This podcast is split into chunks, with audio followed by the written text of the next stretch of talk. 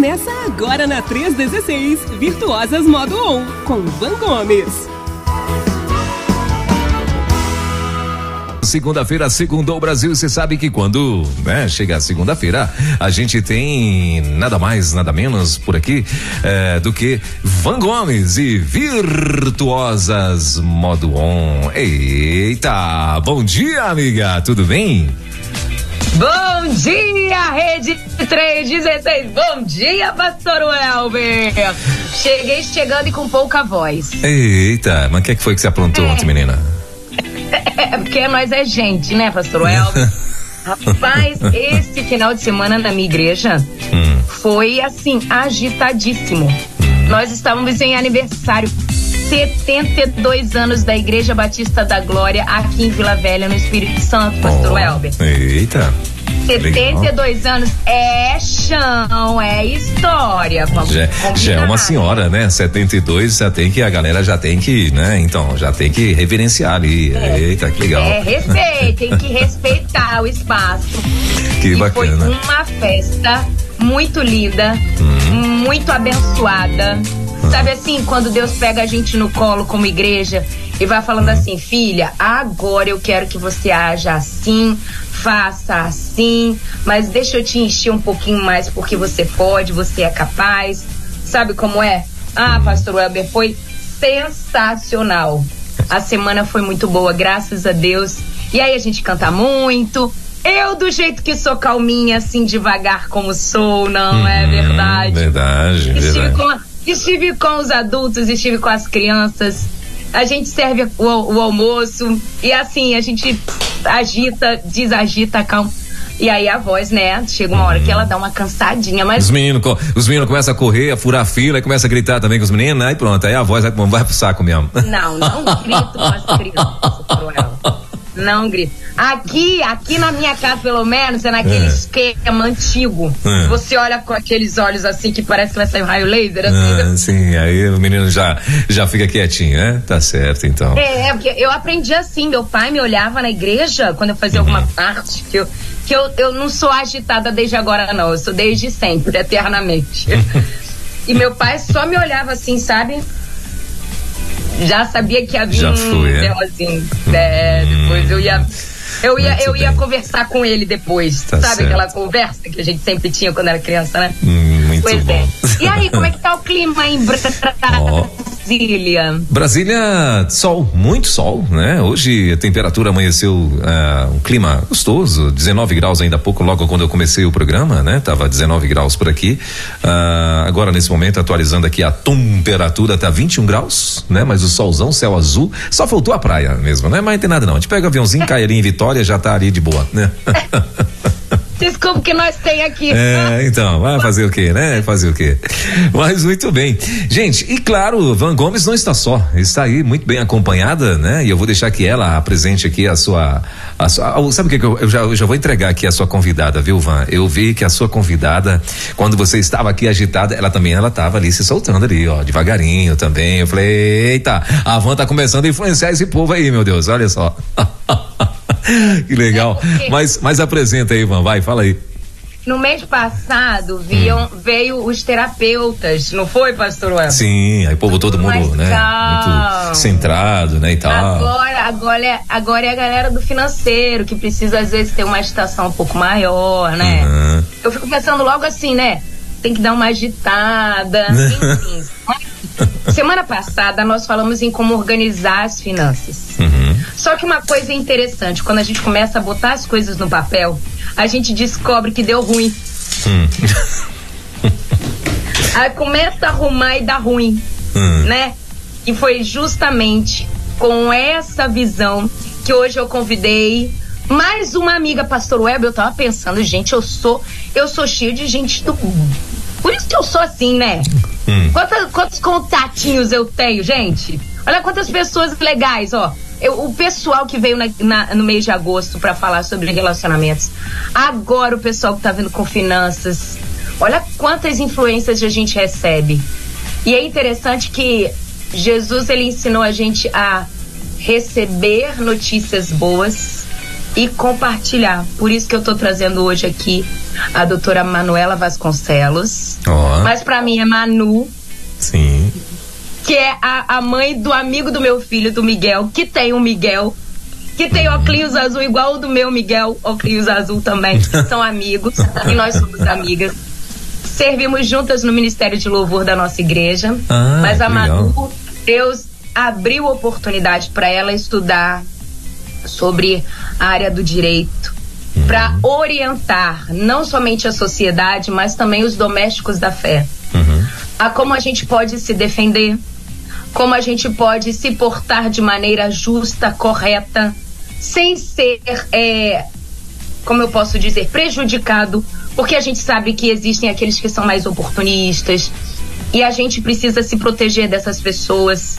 E eu creio que Deus, com esse cuidado para com a gente em todos os sentidos, ele proporciona interesses em pessoas diferentes para que a gente se ajude, para que a gente se precise.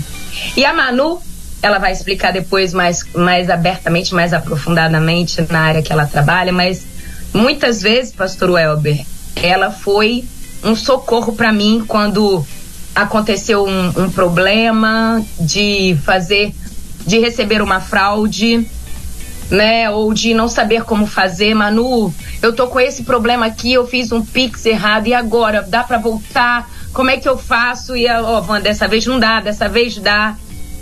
É assim que a gente a gente precisa enxergar a, a vida social em comunidade, principalmente cristã. Uhum. Eu acho interessante, antes de convidar a Manu e abrir espaço para falar, eu queria trazer um pensamento que eu tenho aqui. Sabe, pastor Web, é muito triste que às vezes a gente dá mais é, crédito para os serviços fora da igreja do que para o serviço daqueles que a gente tem pertinho da gente. Acho que às vezes é por medo de expor os nossos erros, as nossas negligências, sabe? Uhum. Mas a gente é corpo de Cristo. E hoje eu quero compartilhar com vocês que estão nos ouvindo aqui uma pessoa que me ajuda muito, que me orienta, que me ensina. E eu sei, não por ela apenas, porque conheço Manu há quase 11 anos, mas é por conta do que eu conheço do espírito que habita nela, que ela está aqui para compartilhar coisas que podem nos ajudar a ter uma vida abundante, porque é o espírito do Senhor. E o espírito do Senhor é um espírito ousado e é um espírito bom. Então, Receba com muito carinho você que está nos ouvindo aqui, a doutora Manuela Vasconcelos, e ela vai dizer todo o conhecimento, as expertises que ela adquiriu ao longo da vida, que não faz ela melhor, mas ela aprendeu um caminho e está aqui para compartilhar com a gente esse caminho. Manu, muito obrigado, bom dia, bonita. Te vi ontem, mas estou aqui com você de novo. bom dia, Van. Bom dia, Pastor Welber. Muito obrigada aí pelo convite, estarmos aqui juntos, né, para conversar sobre esse assunto que é tão relevante, tão importante para todo mundo, né? Uhum. E eu agradeço mesmo o convite, agradeço aí pelas palavras da Van muito carinhosa, como sempre, né? E Deus tem nos dado mesmo essa oportunidade de trabalhar nessa área, né? Ajudar algumas pessoas. Então, estou à disposição para conversar com vocês sobre esse assunto. Que Manu, legal. Fala pra gente aqui a sua especialização, porque o que, que acontece? Tem áreas que a gente. É, tem coisas, tem conhecimentos que a gente pega da vivência. Uhum. Mas tem coisas que para a gente poder trabalhar de maneira mais assertiva e mais rápida, uma expertise é interessante, né? Ter Sim, um conhecimento técnico. E qual é o seu conhecimento técnico? Explica para nós sua formação. Então vamos lá. É, eu sou advogada, né? Eu me formei em 2008, faz um tempinho aí já. E durante mais ou menos 10 anos eu trabalhei na área corporativa de recuperação de crédito, né? Então, logo que eu me formei, eu, eu trabalhava do lado de lá do balcão, né? Eu trabalhava prestando serviço para bancos, financeiras. Então, a gente fazia esse serviço de recuperação de crédito daquele cliente que estava inadimplente de vários produtos, né? Financiamento de veículo, cartão de crédito, empréstimo, enfim. E era uma área bem corporativa mesmo, uh, atuando na parte interna de recuperação de crédito dos bancos. E nesse período, a gente começou né, a, a dar alguns passos dentro dessa área corporativa e é, eu tive acesso a algumas questões que passaram a me incomodar. Né? Então eu via muitos clientes que queriam resolver, que queriam é, finalizar aquele problema, mas por algumas questões internas dos bancos, algumas formas de fazer essa recuperação de crédito, o cliente acabava sendo prejudicado, né? São algumas coisas que a gente pode até tratar aqui, né? Por exemplo, ah, eu vou é, eu quero quitar uma dívida, né? Eu quero renegociar uma dívida. E na verdade o cliente era induzido a fazer um novo contrato, né? Com novas taxas de juros, enfim, várias questões que a gente passa a tratar no dia a dia e aquilo começou a me incomodar. Nossa, esse cliente ele está fazendo de tudo para resolver e mesmo assim a gente tem que é, seguir alguns passos, né? Algumas formalidades que muitas vezes podem prejudicar. Então, é, chegou o um momento em que eu decidi atuar em prol desse cliente, do cliente bancário, na defesa do cliente bancário.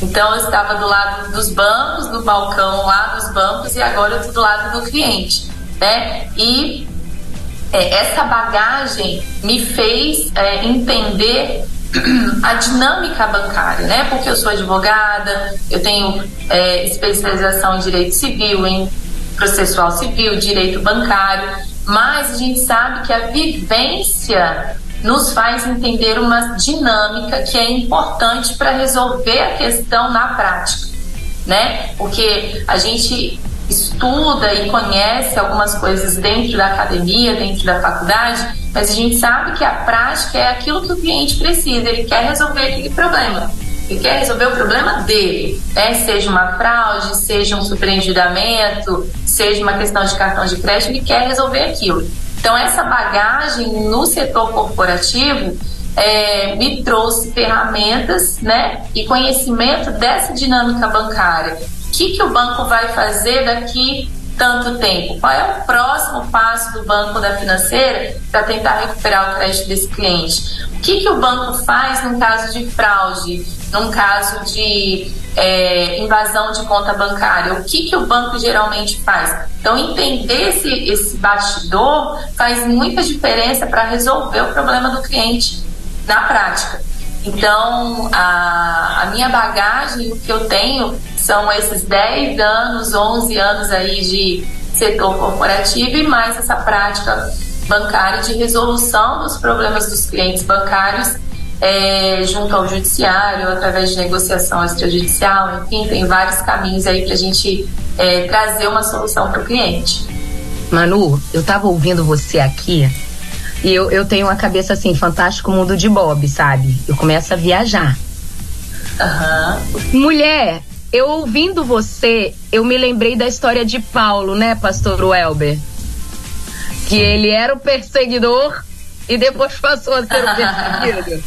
É o contrário, né? A Manu era aquela que estava do lado dos. Era o banco, era o que defendia os bancos. É. E agora está defendendo Isso. o outro lado. E eu achei interessante porque Paulo, ele foi. Ele. Deus. É, uma vez a missionária de Meia Williams, ela falou um negócio muito legal. Ela falou assim: Deus não despreza sua história de vida. E, ela, e ele usa ela para fazer a vontade dele. E eu entendo que Deus foi lapidando Paulo como perseguidor. E Deus foi usando o conhecimento que ele tinha intelectual para que ele pudesse depois ser assertivo na pregação do evangelho como ele foi. E quando você estava falando tudo isso aí, eu falei, gente, Deus é imutável mesmo, né? O mesmo ontem, hoje, ontem com Paulo, hoje com a Manu fazendo com que você tivesse essa visão. O, eu sei o que os bancos fazem. Eu sei do que eles poderiam permitir, sei do que o cliente poderia ter então agora eu vou a favor de Deus. E interessante que você falou assim, começou a me incomodar ver que a pessoa precisava, podia, queria, mas não tinha às vezes instrução. Instrução. Uhum, sim. E aí eu é, creio que. Isso é muito interessante, muito interessante, mas porque assim, realmente, é, até para quem está nos ouvindo, né? Às vezes naquele momento você não está vivendo o que você deseja, né? O que você sonhava. Mas Deus não despreza nada do que a gente vive. Então, assim, é, atuar lá na, na, na defesa dos bancos, representando os bancos, foi muito importante, aprendi muito, sou muito grata por esse tempo, né? E faz parte mesmo, é, é um, algo que precisa né, existir, tanto de um lado quanto do outro, para ter a, a, regulação dessa, dessa relação de consumo.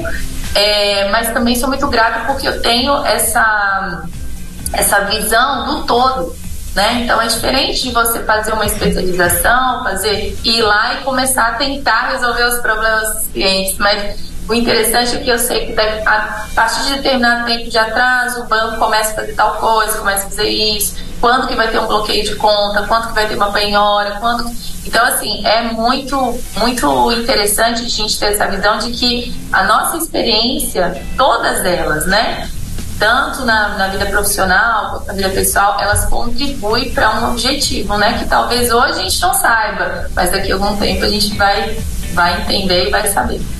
Aí, Manu, deixa eu te dizer por que eu te trouxe aqui. O quadro Virtuosos Modo On já está há algum tempo aqui na Rede 316, instigando a todas as mulheres a ativarem o modo on das virtudes que Deus colocou em todas nós mulheres. E às vezes a gente não vive o sonho de ser reconhecida como uma mulher virtuosa de Provérbios 31, porque essas virtudes estão em modo off.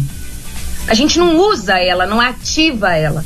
E é interessante que no verso 27 do capítulo 31 de Provérbios diz assim: ela cuida com sabedoria dos negócios de sua casa.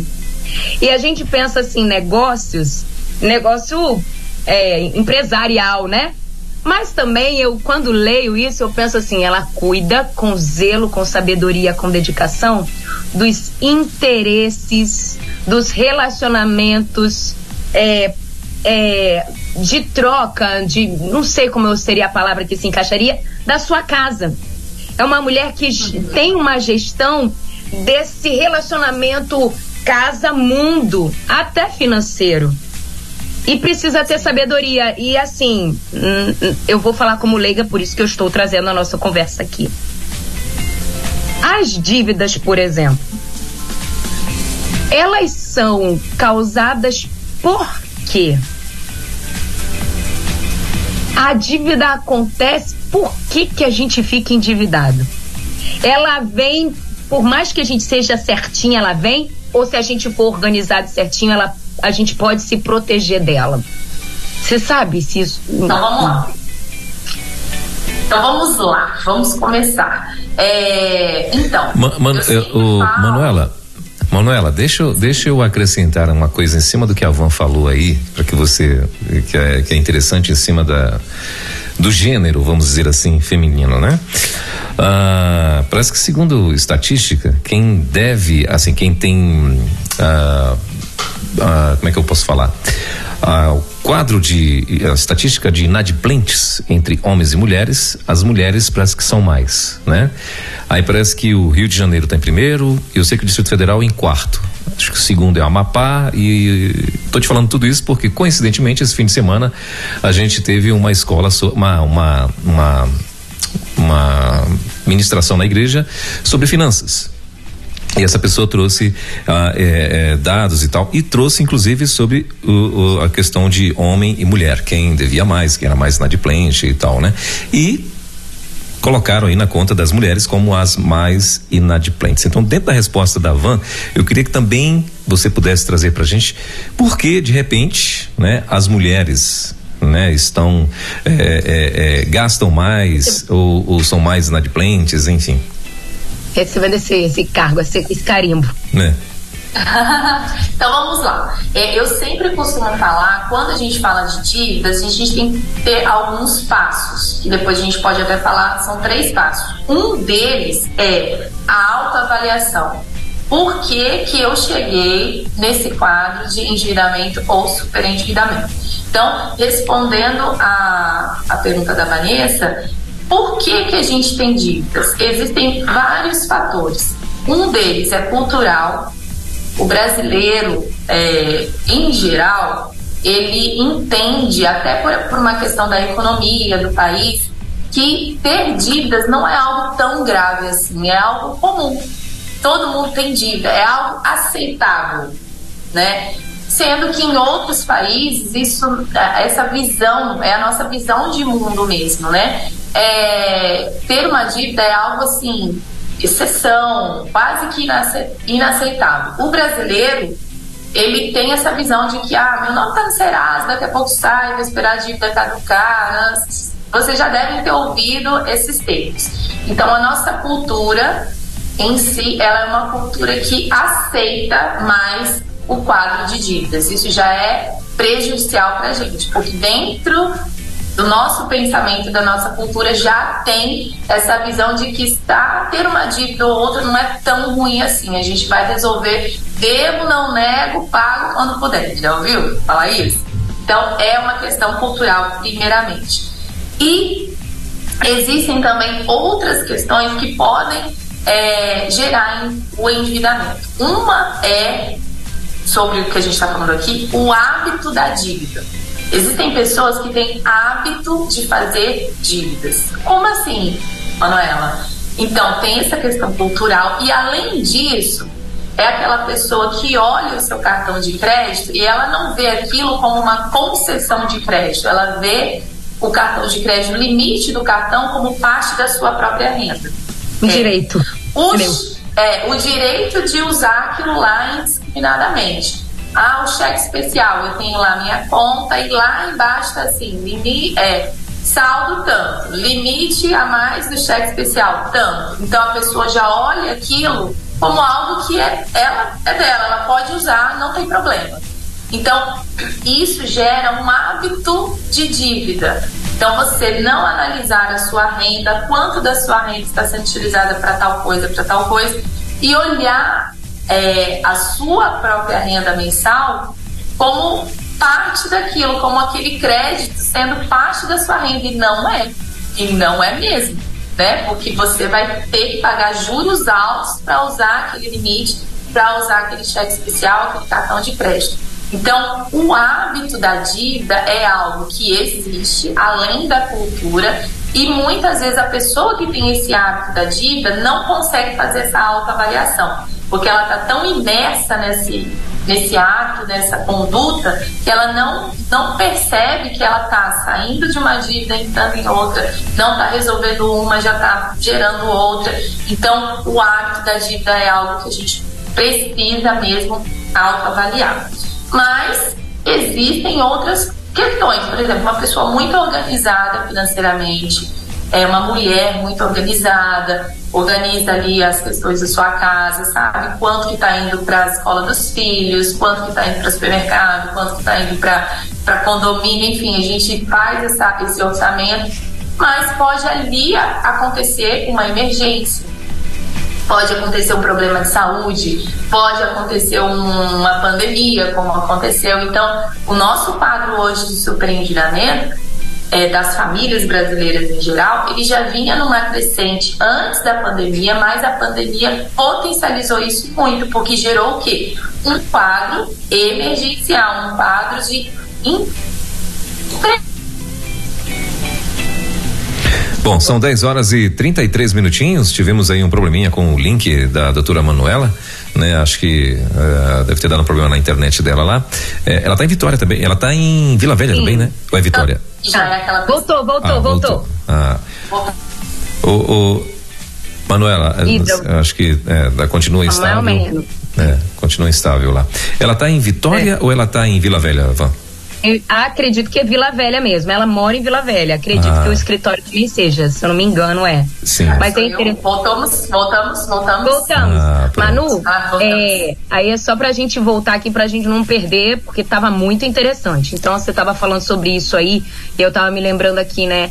Como é importante nós conhecermos a verdade do que cada coisa realmente é.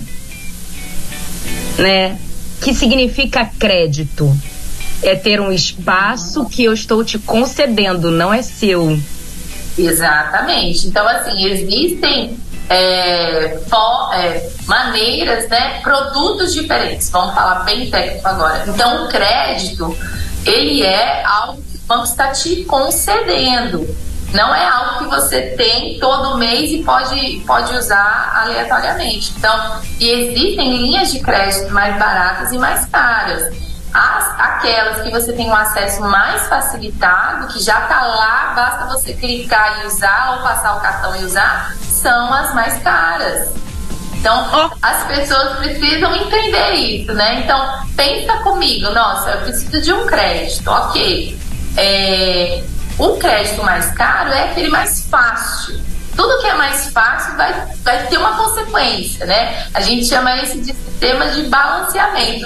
O banco ele sempre vai achar mecanismos de compensação. Então, se eu estou te dando um crédito facilitado, eu preciso receber juros maiores para me garantir que eu, banco, não vou ter prejuízo com isso.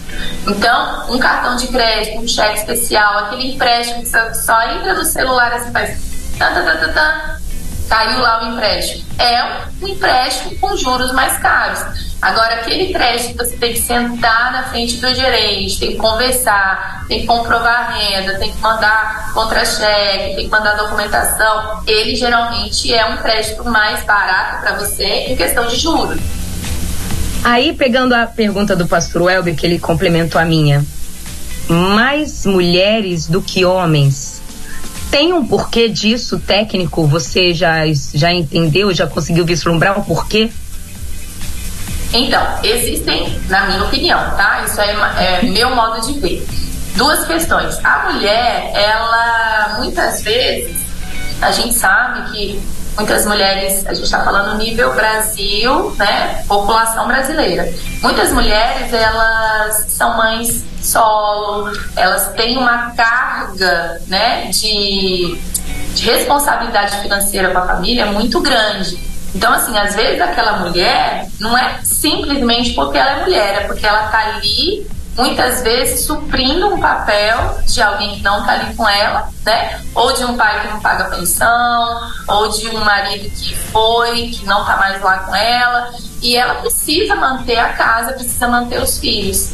Então, é, a gente sabe que existem, eu não vou saber o número exato agora, mas a gente sabe que existem muitas, muitos bilhões aí de mulheres sozinhas. Então elas precisam ali é, ter acesso a, a esse crédito para manter a casa. Essa é uma questão. E a outra questão é que a mulher ela é muito emoção. Né? E muito do fator dívida, fator dinheiro, envolve o emocional. Tanto que para a gente ter uma vida financeira é, saudável, a gente precisa avaliar qual é a nossa emoção diante do dinheiro. Né? Tanto para ter dinheiro quanto para gastar o dinheiro. Né? Então, por exemplo, ah, tem pessoas que, que foram ensinadas, né, que tem isso na cabeça que o dinheiro é sujo. Já ouviu falar, ah, não toca o dinheiro, que o dinheiro é sujo, lava a mão. Isso fica tanto na nossa mente que lá na vida adulta muita gente ganha o dinheiro, mas quer gastar logo. Quer gastar porque não quer ficar com esse dinheiro sujo. É tudo uma coisa é, psicológica, né? É, tem também a questão. Mensagens subliminares. Né? Isso, exatamente. ah, eu ouvi muito na minha infância que o rico é, não vai entrar no céu, ou que o rico é arrogante, e o rico não sei o que. Então eu, eu não, não, não quero ficar rico. Então tudo que eu ganho, eu gasto, gasto, gasto, gasto. E a mulher, ela tem muito essa questão da emoção mais aflorada do que o homem, a gente sabe disso, né? Então, essa parte emocional, como a gente lida com o dinheiro, às vezes a mulher compra alguma coisa para se sentir bem, para suprir alguma questão que ela tá passando naquele momento. Então, é, eu acredito que são esses fatores. Tem o fator socioeconômico que a gente tem que considerar, né? Seria leviano da nossa parte dizer que a mulher tem mais dívidas porque ela é mais emoção e só. Não é isso. A gente tem o fator socioeconômico que faz com que muitas mulheres tenham que manter uma casa sozinha e para isso muitas vezes mulheres né, de, de, baixa renda, enfim, precisam ter acesso a crédito. Isso é, é um fato socioeconômico. É interessante que tem às vezes mulheres nesse posto aí que você está trazendo, são mulheres que assumem a responsabilidade da casa, ou seja, tem o mesmo gasto de uma família é, vamos dizer assim, completa de marido, esposa e filhos. Porém, só o orçamento dela. E, não podemos também negar isso, que o, o, o, orçamento, o ganho de uma mulher também é, em muitos momentos, diferente do valor do que um homem ganharia. Sim. E aí isso acaba acarretando. motivos, né? Exatamente. Agora tem outro detalhe também que eu estava aqui até associando, por exemplo, com a questão da pandemia. Na pandemia, muitas mortes foram assinadas como por Covid, mas não eram Covid. Né? A pessoa estava né, enferma na, na época, estava com Covid, mas morreu de coração, morreu de outros motivos lá. O que, que eu estou querendo associar? É, por exemplo, aqui na minha casa, eu e Léo temos, é, vou, vou, usar a expressão crédito, tá? Nós temos contas. Mas eu, o meu cartão, por exemplo, muitas vezes vem mais alto do que o do Léo. Por quê? Porque eu estou com Samuel, Miguel e Rebeca. Então, assim, Léo, às vezes eu, eu, eu tô na rua, eu preciso comprar uma fralda, eu preciso ir à padaria, eu preciso ir ao mercado. Então, quando a gente. Não estou falando. Aí, aí eu quero trazer mais uma pergunta. Eu não estou falando que é, essa questão da dívida em si, dívida mesmo, é, não faz parte da mulher. Eu acredito até que para poder levantar esses índices, houve uma pesquisa. Mas vamos pensar em gasto, a mulher gasta mais. E eu acho que sim, justamente por essa essas vezes e, essa, e, Ivan, essa... E, e, em cima do que você está falando aí, ainda tem, né, essa mulher, né, que, por exemplo, você está dizendo que, que, você sai com os filhos, você, né, uh, tem a fralda, tem a, a, roupa que você vê que está precisando e tal. Além disso, ainda tem que normalmente é responsabilidade da mulher, cama, mesa e banho, né? Então, assim, dentro da Comida! É, a comida. A então, é você que, a, é a mulher que está na rua, ela que vai tomar essa decisão, né? Ela que sabe o que, que falta, por exemplo, dentro de casa para para o quarto, para cozinha, para né, para sala, enfim, para casa, né? Então, normalmente ela toma essa decisão e ela vai e compra no nome dela. E no final do mês a gente vê o que é que dá. Exatamente, aí vai pro cartão da esposa. né? Exatamente. E leva o rótulo de gastona. Isso. Mas peraí, para quem foi? Então, assim, é muito legal que às vezes quando eu e Léo sentamos aqui, a gente, a gente destaca muito claro isso. Ó, isso aqui foi da casa, isso daqui é Léo, por exemplo, um equipamento, porque ele tem gastos profissionais, é um cabo, é uma extensão, isso daqui é a gasolina para tal lugar, isso aqui é Vanessa, é esse esse material, esse conteúdo, esse livro, isso. Então, o que que é Vanessa, o que que é Léo, o que que é casa, o que que é filhos? Porque aí a gente tira esses rótulos que às vezes são colocados e levam, isso é um peso, né? Agora, Manu, eu tenho uma pergunta. Sim. Dívida e contas a pagar é a mesma coisa? Hum, a gente tem que separar contas a pagar de contas necessárias mensais. Ah, água, luz, telefone, economia, é o que você gasta todo mês, né? E a gente tem que é, diferenciar isso, por exemplo, de um contrato, por exemplo, um empréstimo um financiamento que você fez com tantas parcelas. Tá? Isso é diferente. Então, a gente gosta de chamar de, de despesas mensais ou necessárias, Dívida é, é, é, o que o pessoal fala assim: eu fiz uma dívida. Não quer dizer que a pessoa está inadimplente. É diferente. Ah, então, eu financiei um carro, por exemplo. Financiei em 36 vezes. Ali na cabeça daquele cliente, ele falou assim: eu fiz uma dívida. O que, que, quer dizer isso? Todo mês eu tenho que pagar uma parcela de X reais desse carro. Mas não quer dizer que ele está inadimplente, certo? Agora, o que, que é o inadimplemento? O que, que é essa dívida que a gente precisa tratar juridicamente e resolver com o banco? É a partir do inadimplemento, é a partir do momento em que você não consegue pagar.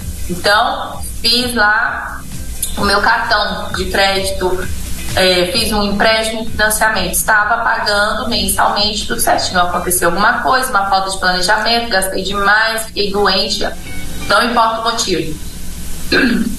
Parei de pagar no dia 11 de setembro de 2023, por exemplo, hoje.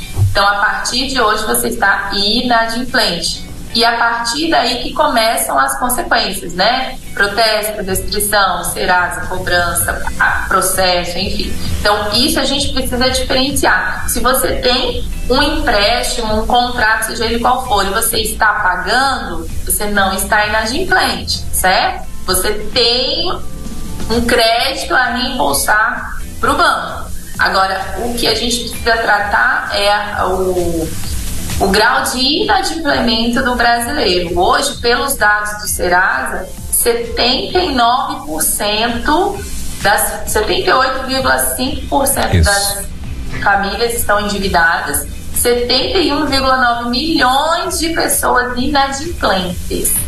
Inadimplente é aquela pessoa que não está conseguindo, já não está pagando, já não está pagando alguma coisa.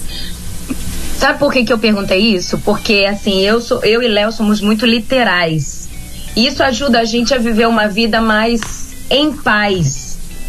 Então, quando a gente, quando a gente, por exemplo, fez o parcelamento, financiamento do nosso carro, ou de um apartamento, ou de uma coisa, nós não dizemos que estamos com uma dívida, a gente diz que a gente tem uma conta.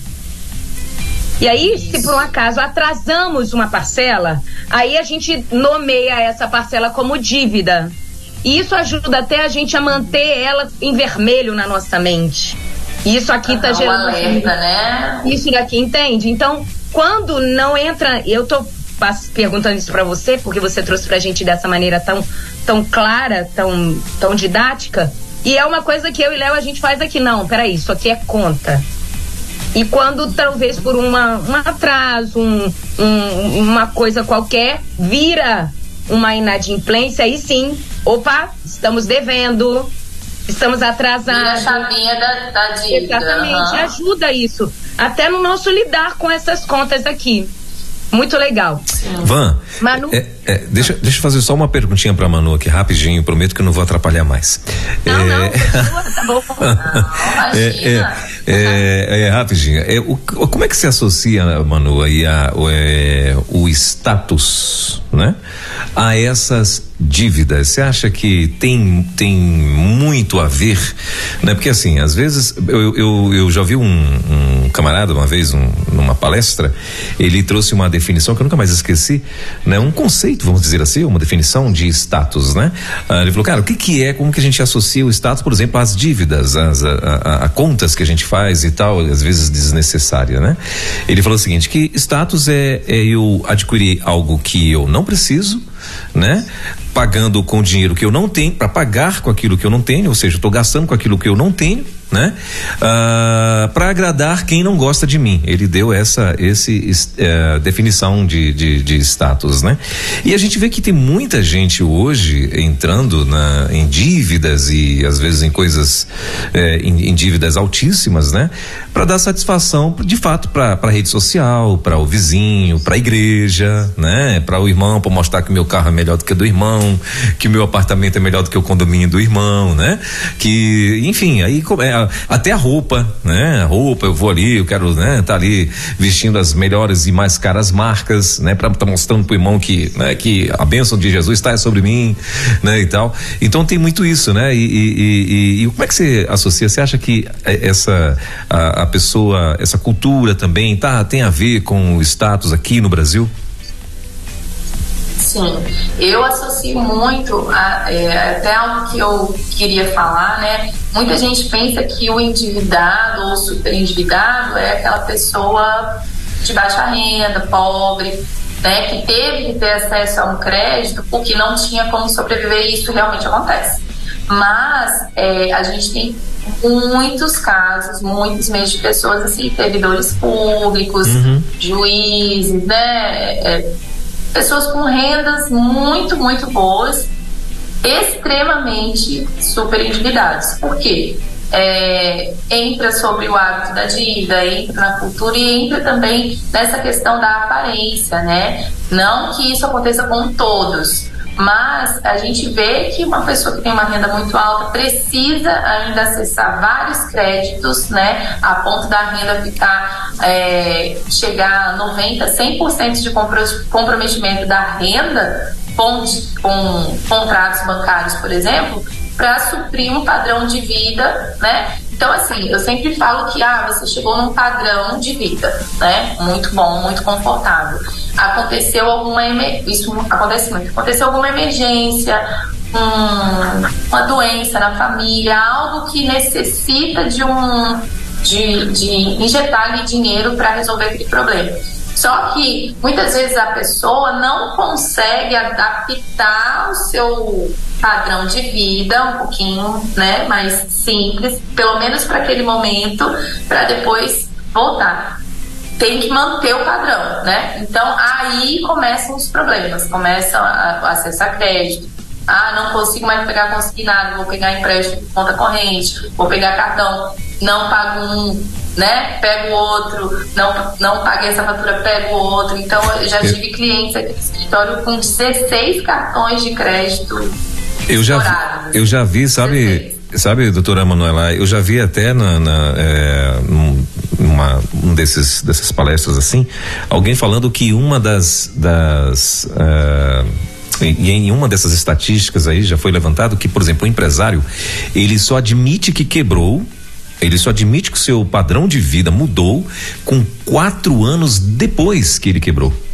E até aí ele fica fazendo exatamente isso, querendo manter o padrão de vida e, meu irmão, e tome cartão, e tome empréstimo, e, né? E daqui a quatro anos ele simplesmente detonou com a vida dele que ele já tinha quebrado já há quatro anos antes. E aí fica mais difícil ele sair desse buraco. Dilapidou o patrimônio. Isso. É, e o que, que, o que, que é importante a gente entender?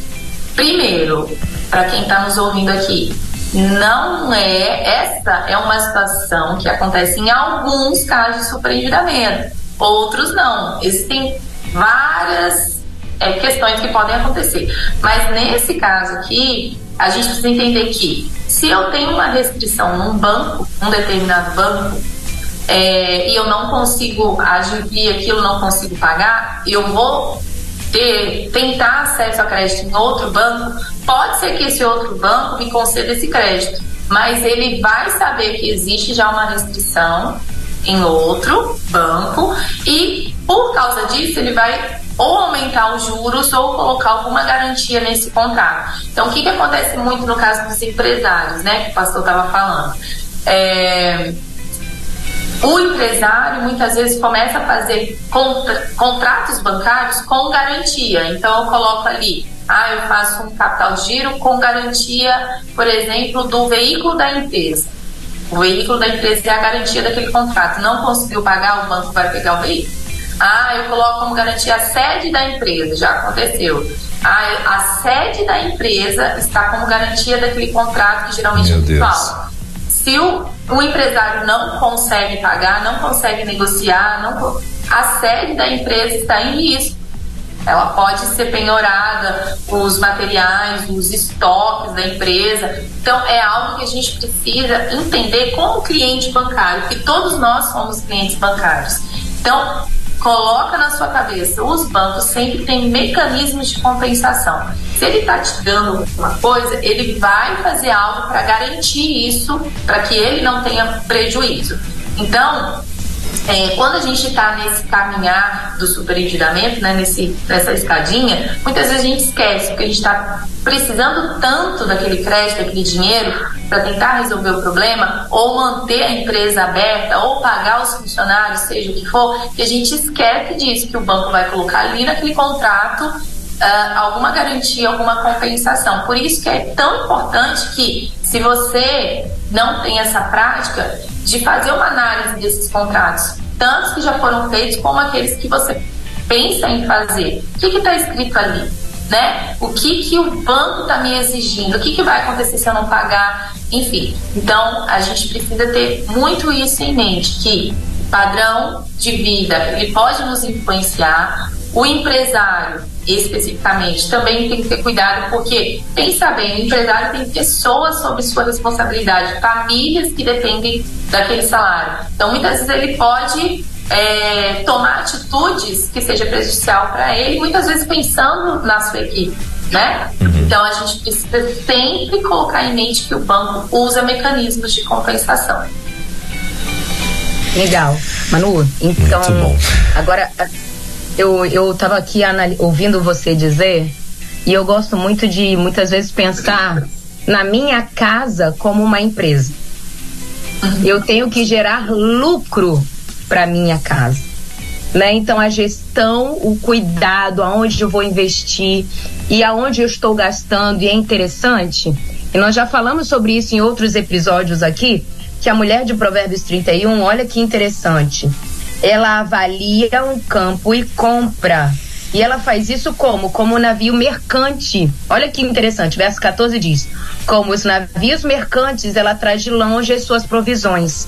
Ela pensa ela raciocina para que este esse descontrole, porque às vezes o imprevisto vai acontecer, como você disse aí no caso da pandemia, ele não venha a gerar dívida, inadimplência. Ele pode gerar até uma conta, mas não gerar uma inadimplência. E se essa inadimplência vier, ela, ela é uma inadimplência controlada. Sabe? Aquela que você consegue pagar daqui a dois meses. E o que acontece, eu vejo muito isso, é que muitas das bonitas que nos acompanham aqui não têm noção do quanto que gastaram. Não tem noção de quanto de juros estão pagando. Não tem noção do que estão pagando. Quando vai acabar. Não tem noção. Aí então, é porque a gente, a nossa hora tá assim, quando a, Quantos, esses dois meses o negócio tá bravo com a gente. Eu já orei no milho pedindo para Deus aumentar nosso tempo, né? Fazer de 24, sei lá, 48 horas por dia, mas Deus ainda não me atendeu. Então, Manu, vamos correr aqui, mas a gente vamos, vamos. ficamos com dívida. Inadimplentes. Estamos uhum. com a corda no pescoço podendo perder o carro, o apartamento tá ficando esquisito, a gente tá começando a ficar com medinho no coração, o sono já sumiu, o ar tá faltando, a gente tá comendo arroz, arroz com arroz e arroz para não ter, sabe, para poder economizar. Uhum. Manu, Sim. como é que a gente vamos... sai daí agora? Então vamos lá. Eu sempre falo que existem três passos principais para quem está endividado. Peraí então, três passos tá. bonitos e bonitas da Rede 316. Papel e caneta na mão. Vocês sabem que o nosso lance é assim aqui, né, Pastor Welber?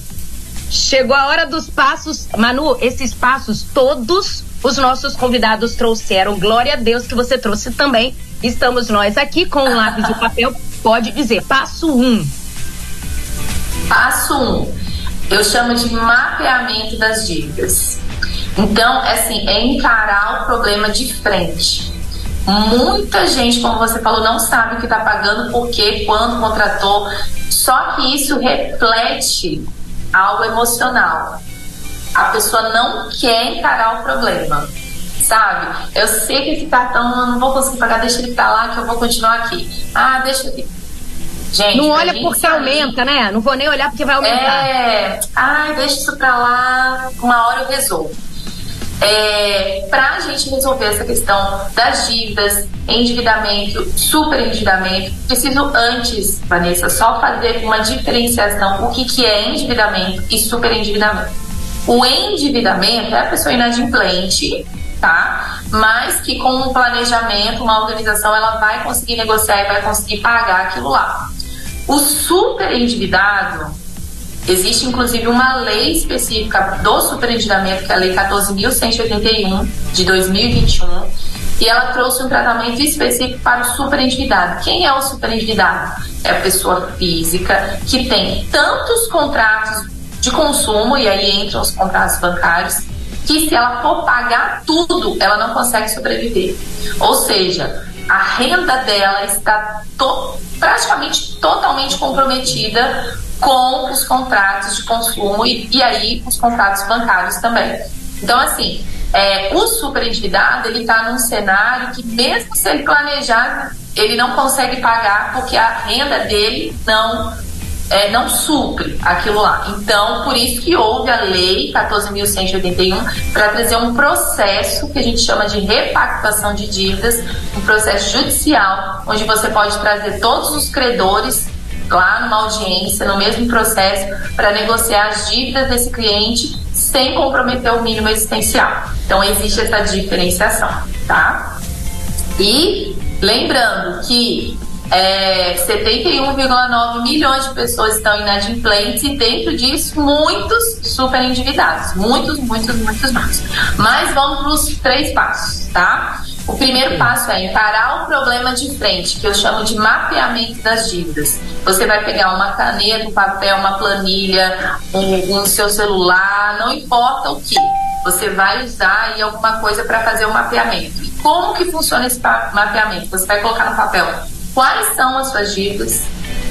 Ou seja, eu tenho financiamento de um carro, tenho cartão de crédito, cheque especial, tem empréstimo, tem consignado. Você vai descrever ali quais são as dívidas, qual é a taxa de juros que você paga em cada uma delas. Ah, eu não sei qual é. Vai lá no contrato, vai lá na fatura, vai lá onde você assinou, onde você contratou e vê qual é a taxa de juros. É, qual é o saldo devedor? O que, que é isso? Quanto que eu, falta para eu pagar para eu quitar essa dívida? Tá.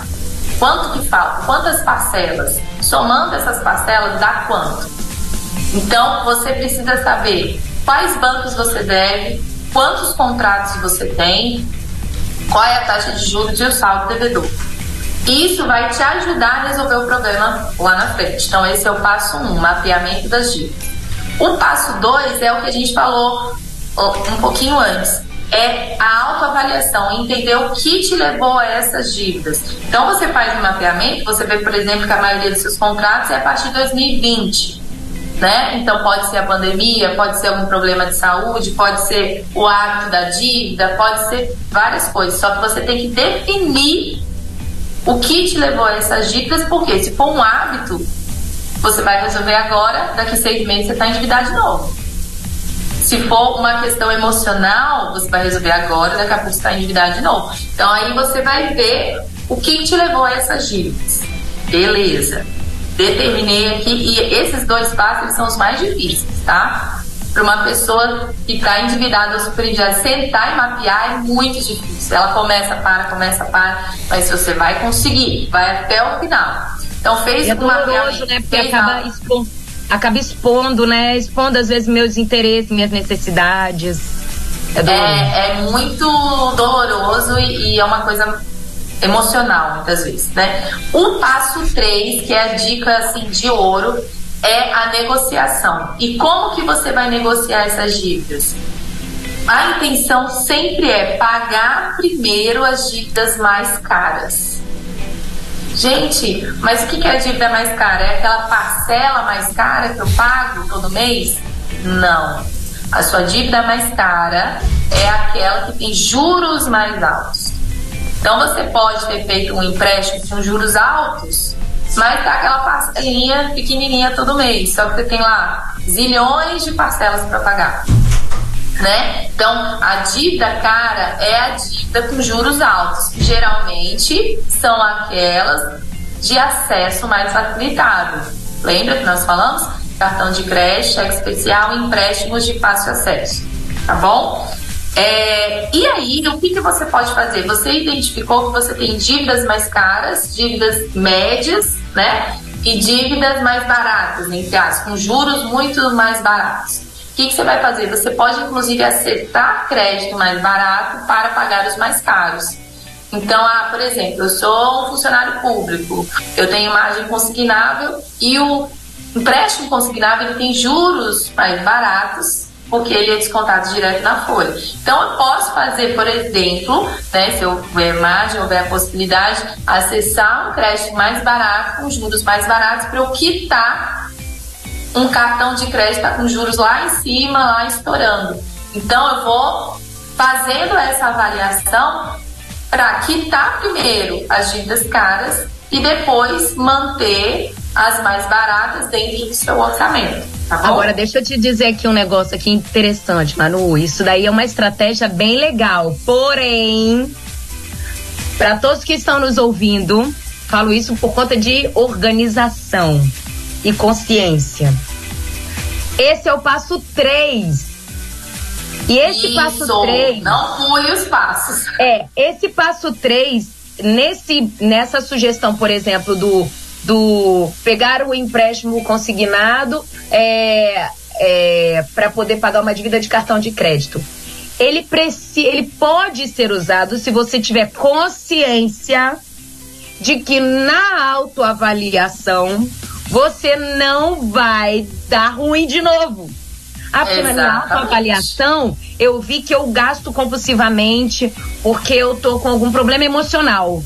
Será que se eu pegar esse empréstimo aqui, as minhas emoções, elas não podem interferir e piorar a situação? Que aí agora eu tô com dívida no cartão de crédito e dívida de empréstimo, né? Então, assim, o passo dois, ele é importante. Não negligencie esse se olhar no espelho e dizer, isso aconteceu foi por causa disso mesmo, né? Até porque essa, essa dica da, da dívida cara e a dívida barata, ela tem que ser uma coisa consciente de que assim, você vai acessar um crédito, não é para gastar esse crédito com, brusinha, né? Que a gente brinca, né? Lá no shopping. Você vai pagar, quitar um saldo devedor já existente de uma dívida cara com juros altos.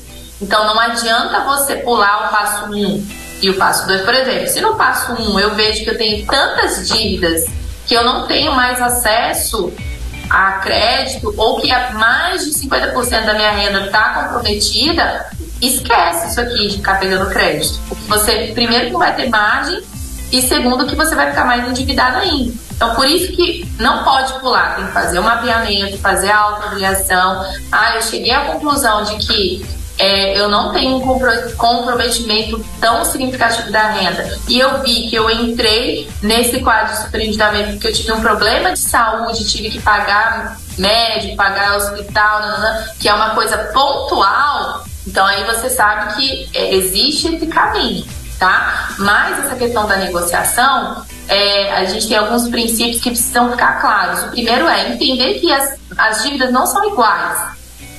Existem dívidas car mais caras do que outras. Então, independente de qualquer coisa, negocie, mesmo que não for pegar outro crédito, negocie a que for mais cara, a que estiver te é, comprometendo mais. Geralmente, cheque especial, cartão de crédito e empréstimos de fácil acesso. Tá? E a outra coisa é, quando for negociar, não faça um novo contrato, pelo amor de Deus. Pode. Sabe aquela coisa da renegociação? Vamos pegar todos os seus contratos, vamos supor que eu tenha num determinado banco cinco contratos em aberto. Aí o gerente vira para você e fala assim: vamos pegar esses cinco contratos, colocar num contrato só, aí você paga uma parcela só de tanto é, por tantos meses. Você está fazendo uma nova contratação. Então você está cancelando todos os contratos que você fez, fazendo uma contratação agora com novos juros, novo é, custo efetivo total, aquela, aquele período de prescrição volta a contar do início. É, né? Então, se eu, se eu tenho uma dívida de quatro anos, renegocio hoje, esquece de quatro anos, começa a contar do início para haver uma prescrição. Então, todos os benefícios entre aspas, que você tem de negociar uma dívida antiga, você perde, porque ela não é mais antiga, é nova. Então, quanto mais tempo de atraso, maior o desconto que o banco tende a dar. Então, se você faz essa renegociação, você perde essa de ouro essa! Repete, repete que eu vou anotar isso aí. Como é que é? Quanto mais. Quanto mais antiga a dívida, maior a tendência do banco te dar descontos. Receba, meu irmão! Receba! Glória!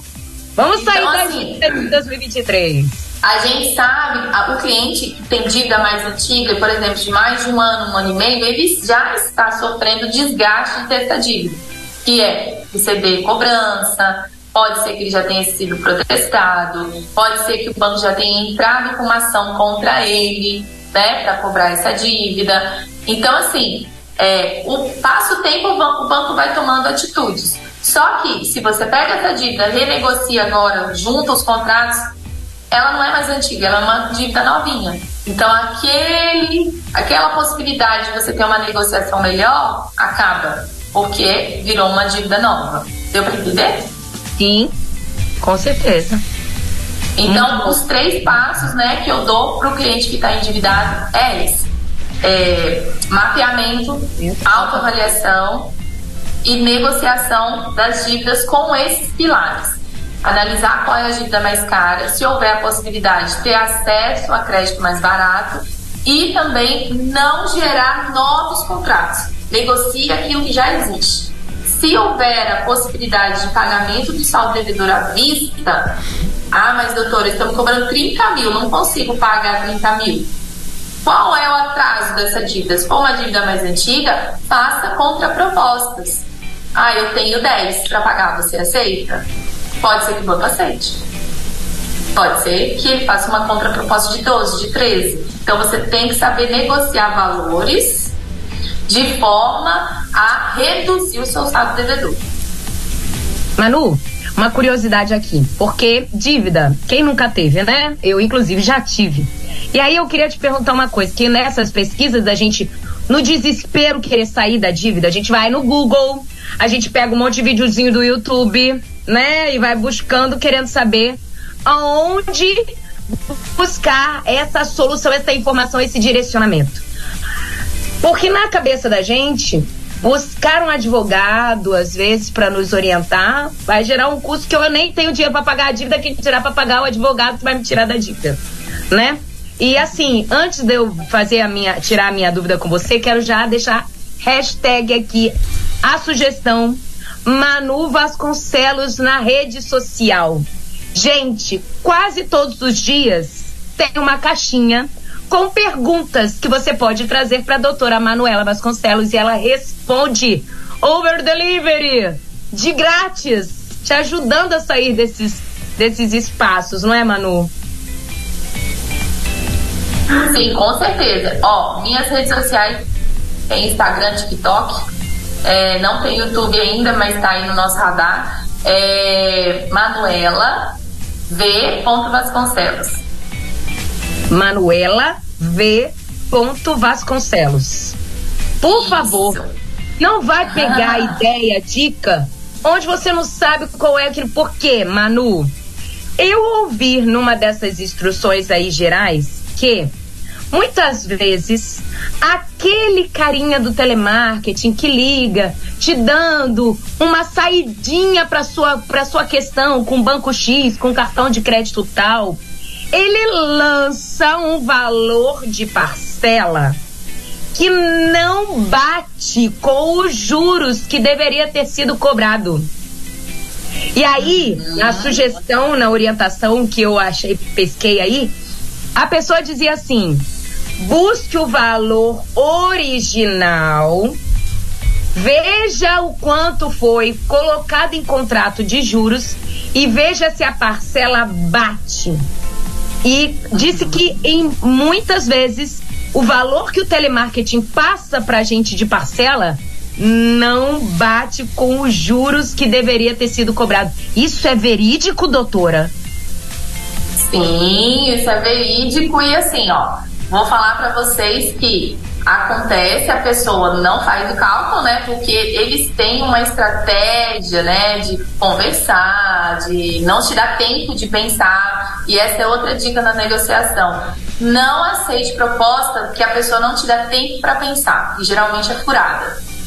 Geralmente é algo que não vai ser bom para você. Então isso acontece. E outra questão que está muito ligada a isso que a Vanessa falou são o, os golpes. Existe o golpe do falso empréstimo, já ouviu falar? Então, Sim. a pessoa, você está precisando, né, desquitar alguma coisa, está precisando de dinheiro, alguém liga se identificando como uma pessoa do banco, com o número do telefone do banco, é, sabe os seus dados, oferece um crédito, você faz ali o crédito, E não existe, não existe empréstimo. Você simplesmente foi enganado e geralmente essas pessoas pedem um valor para liberar o crédito na sua conta.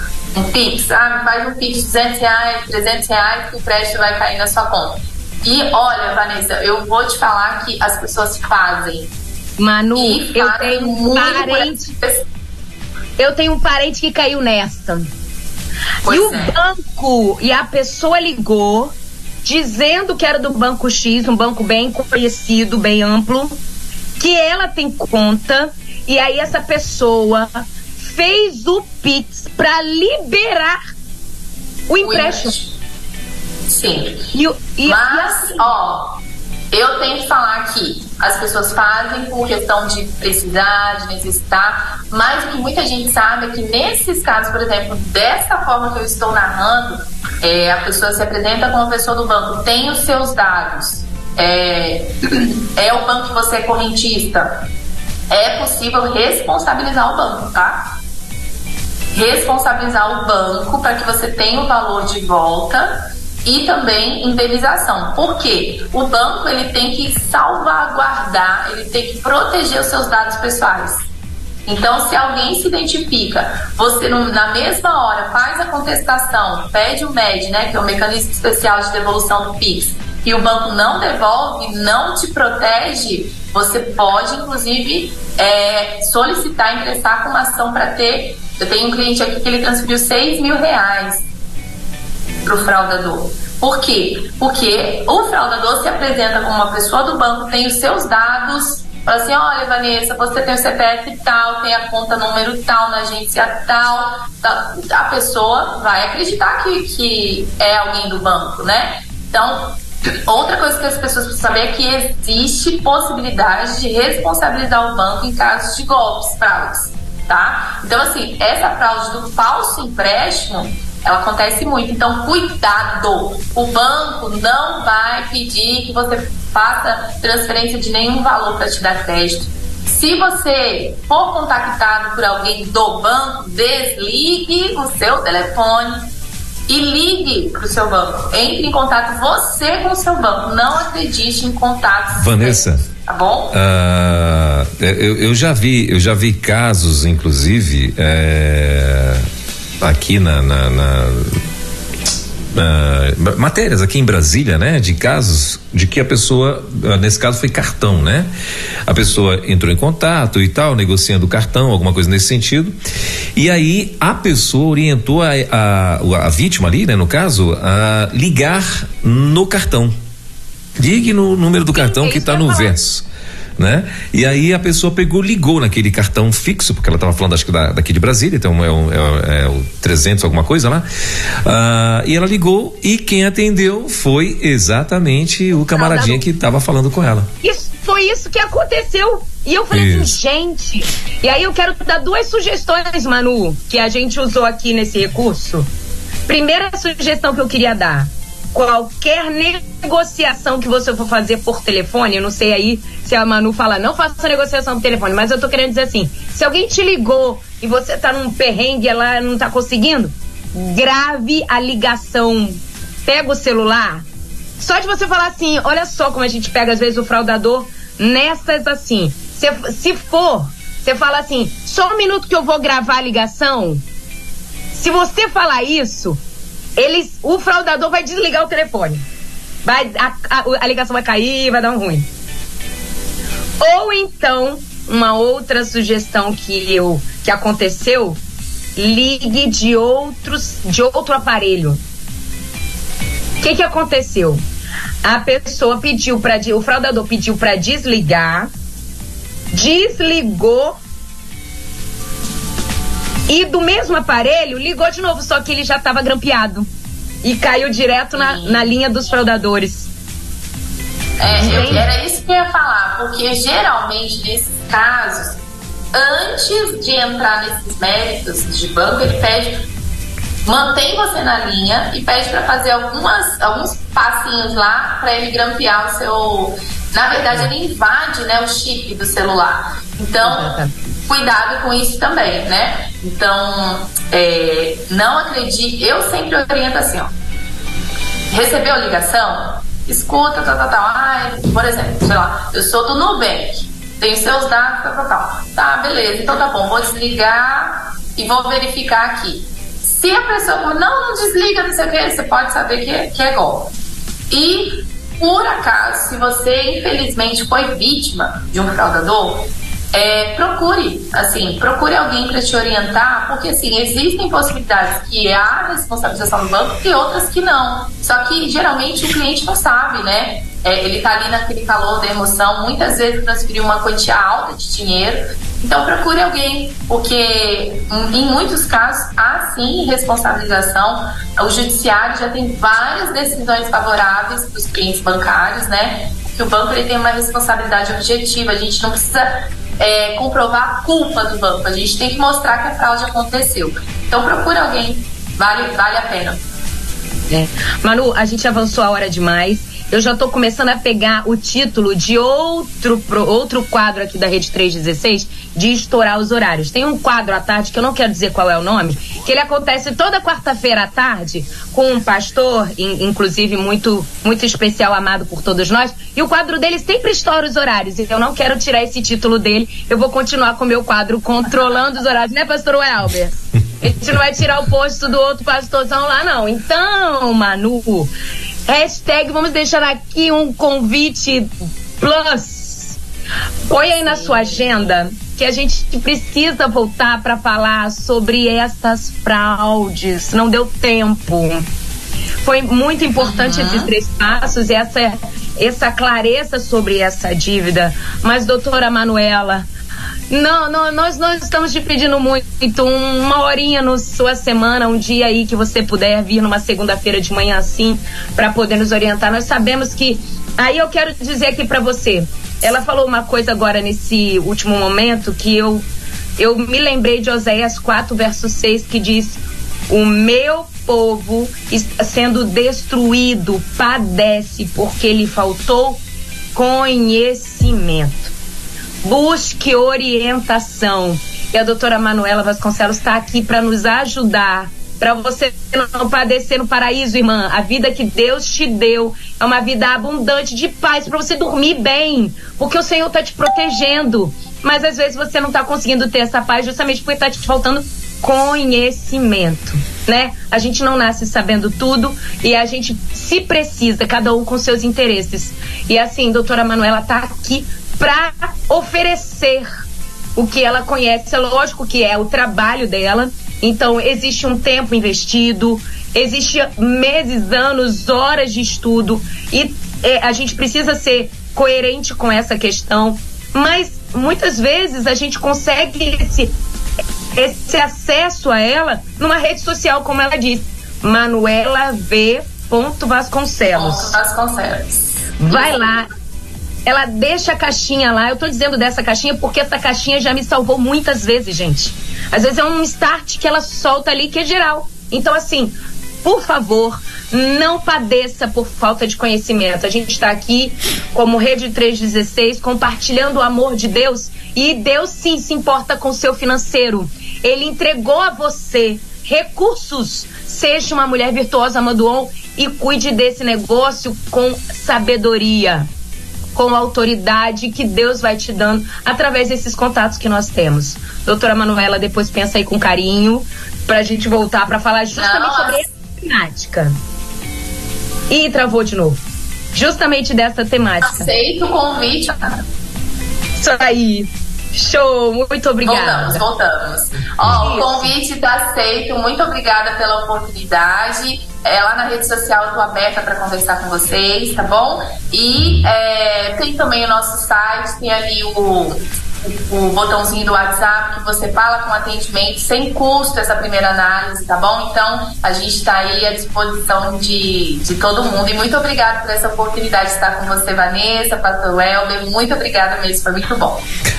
Prazer, Van, o, o, Manuela. Deus abençoe, querida. Que Papai do Céu continue aí te dando graça e sabedoria. Muito bom ter você aqui junto com a gente, viu? Com certeza para nós também foi uma honra. E, e para os nossos ouvintes, né, que estiver precisando de dinheiro, é só falar com a Van, que ela vai orar com você. Ela vai orar por você, não é isso, Van? Não, aí tá resolvido. É, ore é, por mim. Ai, o pastor Weber, Léo, pastor, Léo quase desmaiou ali na boca, pastor Weber. Não, vai falar com vocês para vocês orarem pra, pelas pessoas que tiverem precisando ah, de dinheiro. Aí, sim, tá de boa. Manuela, obrigado, Léo, querida. Vamos, vamos combinar o seguinte aqui. Ah. Nós estamos recebendo muitas bênçãos ao longo desse, desse mês de agosto, agora no mês de setembro com a, com a Denise falando sobre organização, agora com a Manu falando sobre essa saída desse sufoco, né, das dívidas. Uhum. Vamos deixar uma caixinha de perguntas lá no perfil da Rede 316. Uhum. Rede 3.16 no Instagram. Procure a gente lá na caixinha de perguntas, eu vou ver com o pessoal da, do nosso marketing para colocar lá e a gente vai encaminhar essas perguntas para a doutora Manuela e no Perfeito. próximo encontro, porque ela já, ela já se comprometeu publicamente, uhum. né? Já deu a sua profissão publicamente aqui que virá. Então, nós vamos responder as perguntas da, da, com a doutora Manuela, tá bom? Então a gente não deu tempo de parar para é, pegar as interações do pessoal. Manu, depois que acaba o seu espaço aqui, o pastor Welber vai dar um intervalinho pra gente beber água, porque nós, nós é gente, né, pastor Welber? A gente ouve uma musiquinha e depois o pessoal vai trazendo as interações e tudo. Se você puder ficar aí ouvindo a gente pelo aplicativo, o pessoal vai falar com a gente. E é muito legal, muito gostoso a gente ouvir essa interação. Manu, muito, muito obrigada mais uma vez. Eu amo sua Eu vida. agradeço. Obrigada amo, mesmo. Amo seu marido, Renan. Oh. Miguelzinho mora no meu coração. Vocês são bênção na minha ah. vida há muitos anos e agora compartilho a bênção com toda a audiência da Rede 316. Receba, meu irmão, porque foi bênção no dia de hoje. Muito obrigada. Ah, foi bênção mesmo. Muito obrigada, gente. Obrigada mesmo. Obrigado, querida. Deus te abençoe. Até a próxima. E é isso. Um beijo. Tchau. Segundo. Bora agitar a semana.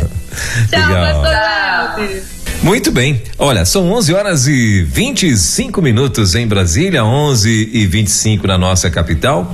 Ah, então, esse aí foi mais um Virtuosas Modo On, né? Onde você vai ter aí a oportunidade, se você que de repente não ouviu, ah, eu chegou atrasado por aqui, né? Então, você sabe que os programas estão, os programas, o programa, né? Das, Virtuosas Modo On, eh, estarão em todas as plataformas de podcasts, também no YouTube e também uh, aqui no site da Rede 316, tá bom? Então é só você, daqui a uma hora vai estar disponível, a uma hora, uma hora e meia, vai estar disponível aí em todas as nossas redes sociais e você pode, você que de repente chegou atrasado, pegou o boi andando, vamos dizer assim, você pode assistir aqui, é, assistir inclusive, né? No, no, YouTube você pode assistir uh, daqui a uma hora esse bate-papo bate-papo, inclusive conhecer, se você ainda não conhece Van Gomes, vai conhecer e, claro, conhecer também a nossa queridíssima e, e parceira aí,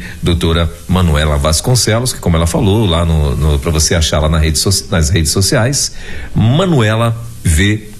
Vasconcelos, esse é aí o, o, o perfil dela para você estar achando no Instagram e tal, e vale muito a pena você correr lá, tá bom? Na 316, Virtuosas Modo 1, com Van Gomes.